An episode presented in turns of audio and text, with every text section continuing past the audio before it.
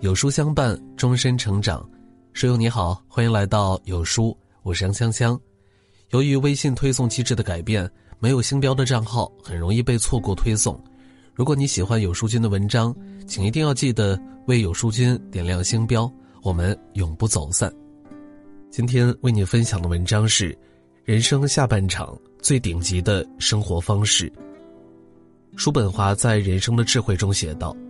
从年轻的角度看生活，生活就是漫长无尽的将来；但从老年的角度观察，生活则是一段极其短暂的过去。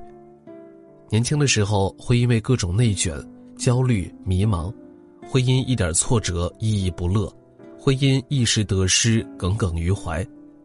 但小半生过去，才发现，繁华三千，看淡不过浮云；烦恼无数。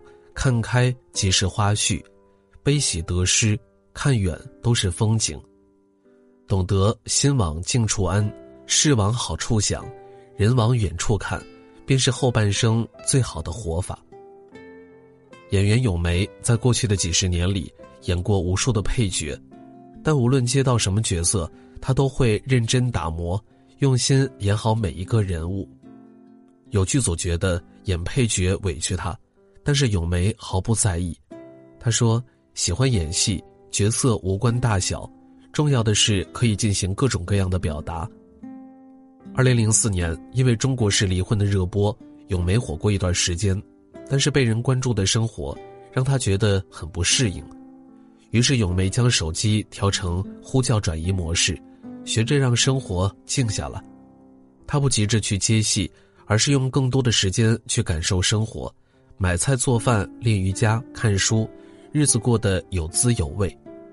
有人觉得他太过佛系，劝他多争取一些好的角色。咏梅回道：“我在等那个属于我的角色，我不急，你也别急。”咏梅不争不抢，在属于他的节奏里慢慢的努力。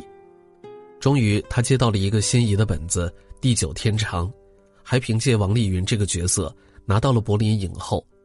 但是这并没有打乱咏梅的生活节奏，她还是和以前一样有条不紊的工作，不急不躁的生活。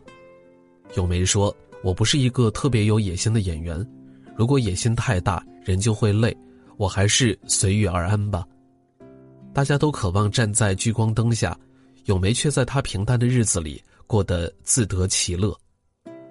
贾平凹说：“真正的从容，不是躲避喧嚣与纷争。”而是平静的对待生活，在快节奏的世界里，每个人都行色匆匆、心浮气躁，有人马不停蹄想赶赴每一场繁华，有人焦虑不安想快速走出人生低谷。但就像西塞罗所说，幸福的生活存在于心绪的宁静之中。生活是一场修行，路上有鲜花，也有荆棘，有波澜，也有遗憾。这时越急躁，越容易身心俱疲；越从容，越可能收获惊喜。人生苦短，生活不易，与其追名逐利、伤痕累累，不如沉心静气、从容生活。曾在网上看过一张合照，照片里的小夫妻灰头土脸，却笑容灿烂。很难想象，在他们合影之前，家里刚刚经历了一次火灾。他们在家里烤衣服时，电暖气突然短路起火，沙发等家具被瞬间引燃。尽管两个人奋力救火，奈何火势太猛，还是把客厅烧成了一片狼藉。面临这种祸事，很多人一般都会叫苦连天，郁闷不已。但是这对小夫妻不但没有怨天尤人，反而将这个场景拍了下来。他们觉得，虽然客厅被毁了，但是好在。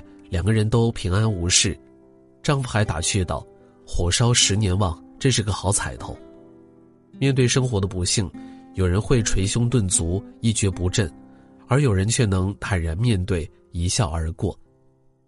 记得有一次，冯骥才家中失窃，很多贵重的物品被洗劫而去，唯有字画之类的文物还安然无恙，未被窃取。对此，冯骥才调侃地说：“那贼并非行家呀。”还留下了这么多宝贝。有人问他有没有重大损失，冯骥才回答道：“在家里，我是最重要的生产力，我没有事儿，就谈不上什么重大的损失。木心曾说：“人从悲哀中落落大方走出来，就是艺术家。”成年人的生活里，风平浪静是意外，磕磕绊绊是常态。在生活中，每个人都会遇到一些糟心事，突发的意外、他人的误解、工作的压力、感情的挫折，我们都渴望顺风顺水的过日子，但生活总是会有起起落落。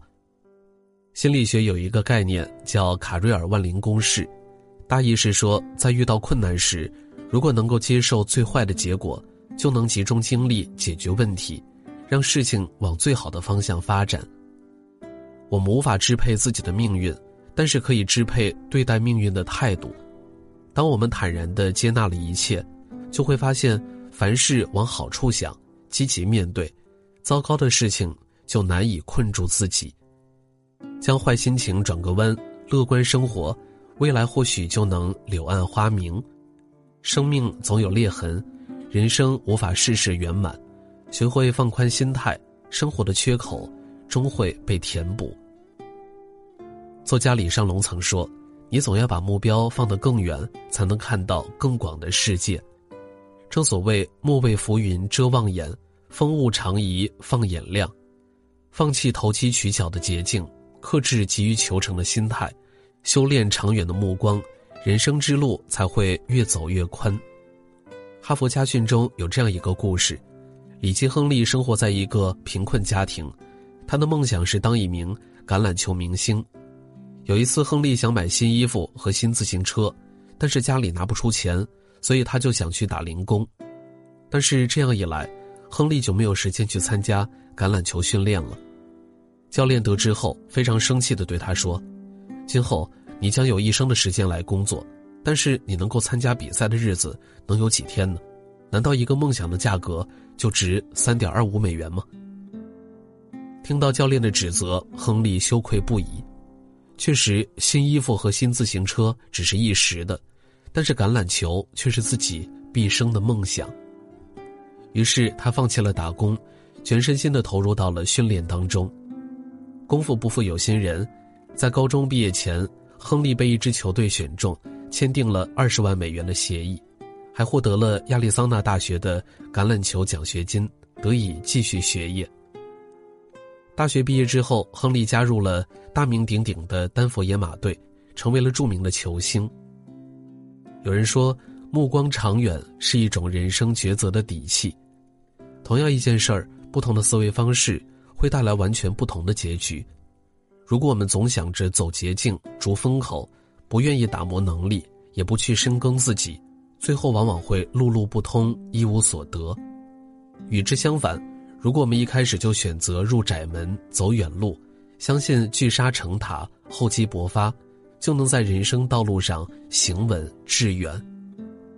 就像一代宗师里说的那样，一个人要往远处看，过了山，眼界就开阔了。唯有眼光放长远，才能放下一时得失。在前行的路上，拾级而上，逐光而行。于丹先生说过：“人在高处会向两个方向眺望，一端眺望无比辽远的世界，另一端望见务必深邃的内心。